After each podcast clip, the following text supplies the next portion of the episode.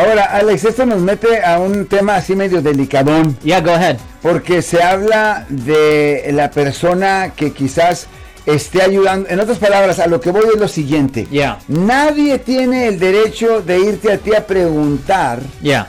eh, qué es lo que está pasando con el caso, aunque sea de mi hijo, No. de mi hermano, de mi No, papá. no, nadie na- tiene el derecho de preguntar. Mucha gente trata de hacerlo, mucha gente lo hace, pero si no hay permiso, idealmente en escrito, del cliente, esa información no se le puede dar a la familia.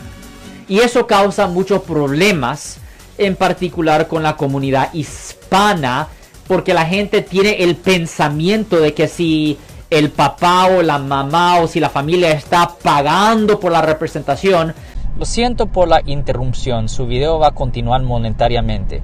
Solo voy a mencionar que si usted ha sido acusado por haber cometido cualquier delito aquí en el área de la Bahía Norte, California, por favor no se espere, llame el nuevo teléfono que ven en la pantalla o llame para hacer una cita inmediatamente al 1-800-530-1800. Recuerden, yo soy el abogado Alexander Cross, abogado criminalista aquí en el área de la Bahía Norte, California. que ellos tienen el derecho de tener información. No. Cuando una persona está pagando por la representación legal de otra persona, esa persona simplemente le está prestando dinero o regalándole dinero al acusado. Period. Eso no forma una relación de abogado y cliente entre la persona que está pagando y el abogado. La relación de abogado y cliente es simplemente con, con el acusado y el abogado. ¿Y qué si el acusado es menor de edad? Ok, si el acusado es menor de edad es un poco diferente la situación. Ahí es un poco diferente la situación.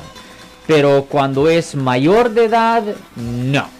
Si les gustó este video, suscríbanse a este canal, aprieten el botón para suscribirse y si quieren notificación de otros videos en el futuro, toquen la campana para obtener notificaciones.